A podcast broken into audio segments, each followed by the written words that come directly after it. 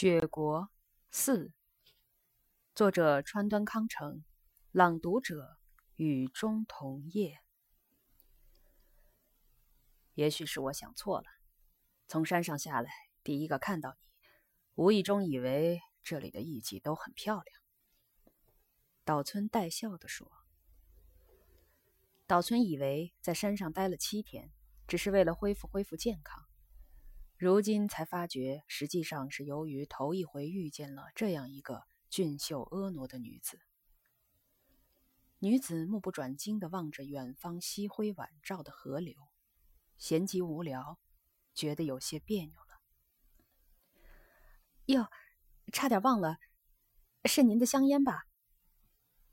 女子尽量用轻松的口气说：“方才我折回房间，看见您已经不在。”正想着是怎么回事儿，就看到您独自兴冲冲的登山去了。我是从窗口看见的，真好笑呀！您忘记带烟了吧？我给送来了。于是他从衣袖兜里掏出他的香烟，给他点上了火。我很对不起那个孩子。那有什么呢？什么时候让他走，还不是随客人的方便吗？溪中多石，流水的潺潺声给人以甜美圆润的感觉。从杉树透缝的地方，可以望见对面山上的皱壁已经阴沉下来。除非找个与你不相上下的，要不日后见到你是会遗憾的。这与我不相干，你真逞能呀！女子不高兴地嘲讽了一句。不过，他俩之间已经交融着一种与未换艺妓之前迥然不同的情感。岛村明白，自己从一开头就是想找这个女子，可自己偏偏和平常一样拐弯抹角，不免讨厌起自己来。与此同时，越发觉得这个女子格外的美了。从刚才他站在杉树背后喊他之后，他感到这个女子的倩影是多么袅娜多姿啊！玲珑而悬直的鼻梁虽显单薄些，在下方搭配着的小巧的臂上的柔唇，却宛如美极了的水质环节，光滑而伸缩自如，在默默无言的时候，也有一种动的感觉。如果嘴唇起了皱纹，或者色泽不好，就会显得不洁净。他的嘴唇却不是这样，而是滋润光泽的。两只眼睛，眼梢不翘起，也不垂下，简直像有意描直了似的。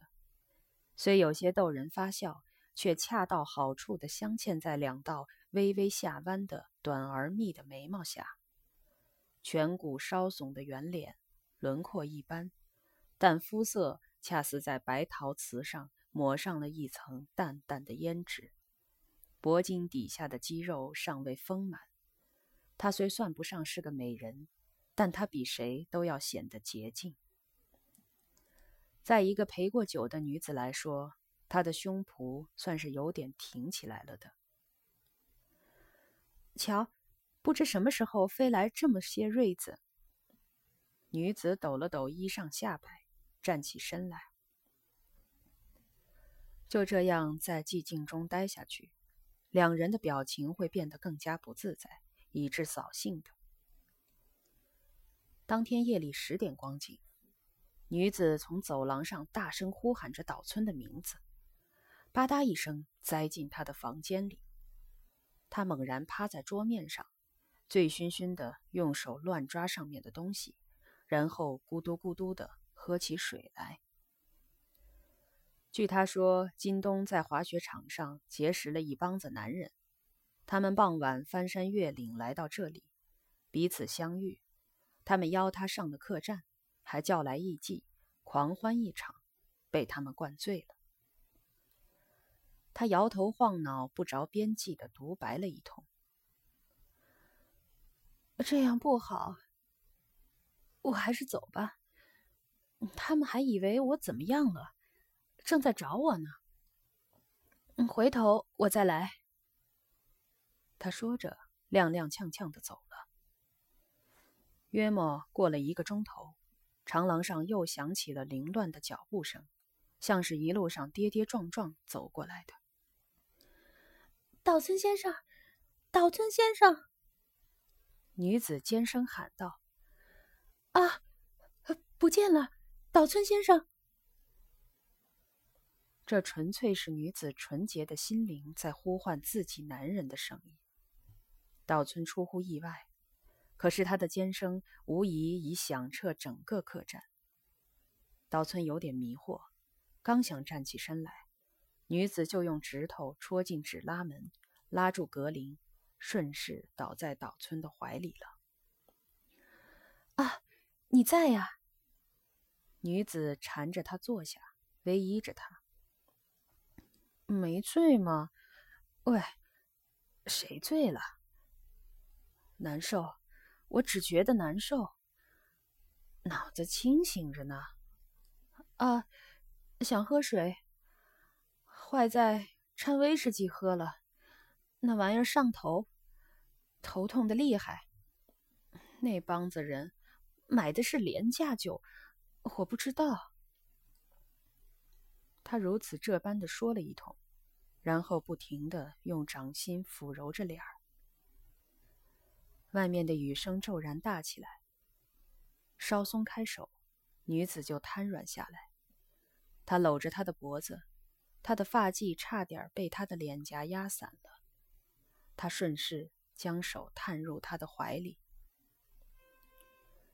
女子没有答应他的要求，两臂交叉压在他所要求的东西上，像上了门栓似的。也许因为酩酊大醉，他已经使不上劲儿了。这是什么玩意儿？他妈的，妈的，我累极了！这是什么玩意儿？他说着，突然咬住了自己的胳膊肘。他大吃一惊，连忙拨开他的胳膊肘，只见上面留下了深深的牙痕。但是他已经听任他的摆布了。他自己只顾乱写起来，说是要写自己喜欢的人的名字。于是，一连写了二三十个戏剧演员和电影演员的名字，然后把“岛村”二字连续写了无数遍。岛村掌心里那难得的丰满的东西，渐渐的热起来了。啊，放心了，我这就放心了。他温存的说，甚至有一种母性般的感觉。女子忽然觉得难受，拼命的挣扎着站起来，伏倒在房间另一个角落里。不行，不行，我要回去，我回去了。走得了吗？下着大雨呢。光脚回去，爬着也要回去，危险呀！你要回去，我来送你。客栈在小山岗上，有一段陡坡。松松腰带，稍躺一会儿，醒醒酒好吗？那样不好，这样就行了，我习惯了。他说着，端端正正的坐起来，挺着胸脯，只觉得憋得慌，推开扇窗，想吐又吐不出来。他本想扭动身子翻滚几下，可是咬紧牙关，强忍住了。这样持续了好一阵子。有时又振作精神，连连嚷着要回去。不知不觉间，已过深夜两点。你睡吧。喂，叫你睡吗？那你怎么办？我就这样，等醒醒酒就走，得趁天亮以前赶回去。女子西行过去，拉住岛村：“不要管我。”叫你睡嘛？岛村钻进被窝，女子便趴在桌上喝了几口水。起来，那叫你起来嘛。你到底要我做什么？还是躺下吧。你这是什么话？岛村爬了起来，一把将女子拖了过去。于是，左右闪躲着脸的女子倏地伸出了嘴唇。这之后，他又梦呓般的倾诉着苦衷：“不行，不行呀！你不是说只交个朋友吗？”这句话他不知道重复了多少遍。岛村被他那真挚的声音打动了，他锁紧双眉，哭丧着脸。强压住自己那股子强烈的冲动，已经感到索然寡味了。他甚至在想，是否还要遵守向他许过的诺言。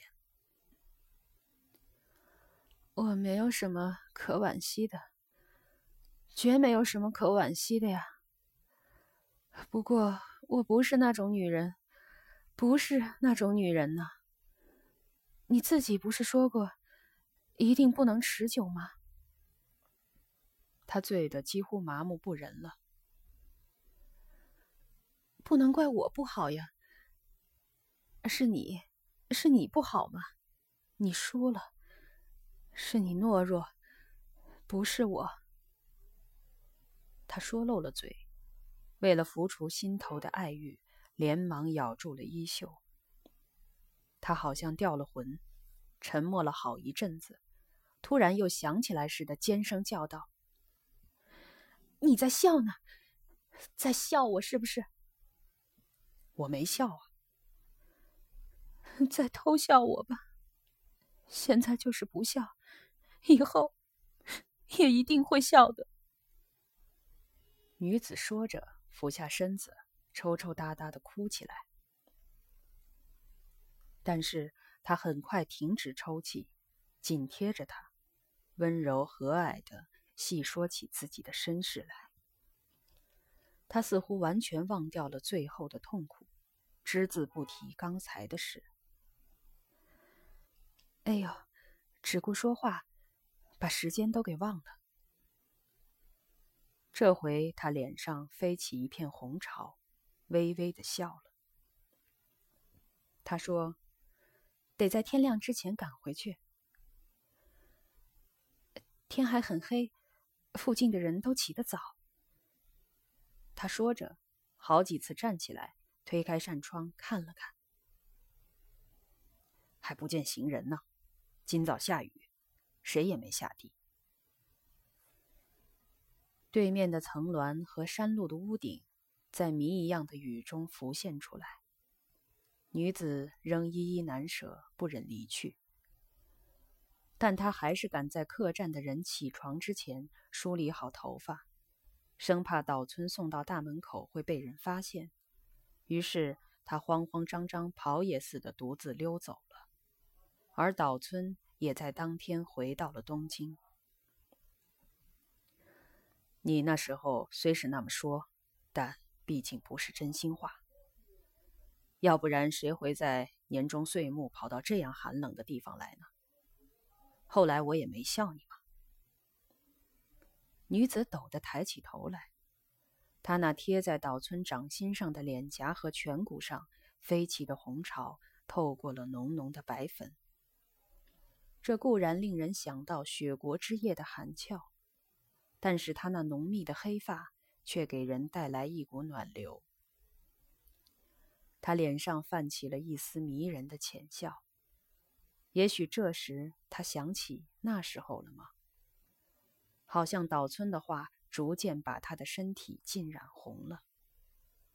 女子懊恼地低下头，和服后领敞开，可以望到脊背也变得红殷殷的，宛如袒露着水灵灵的裸体。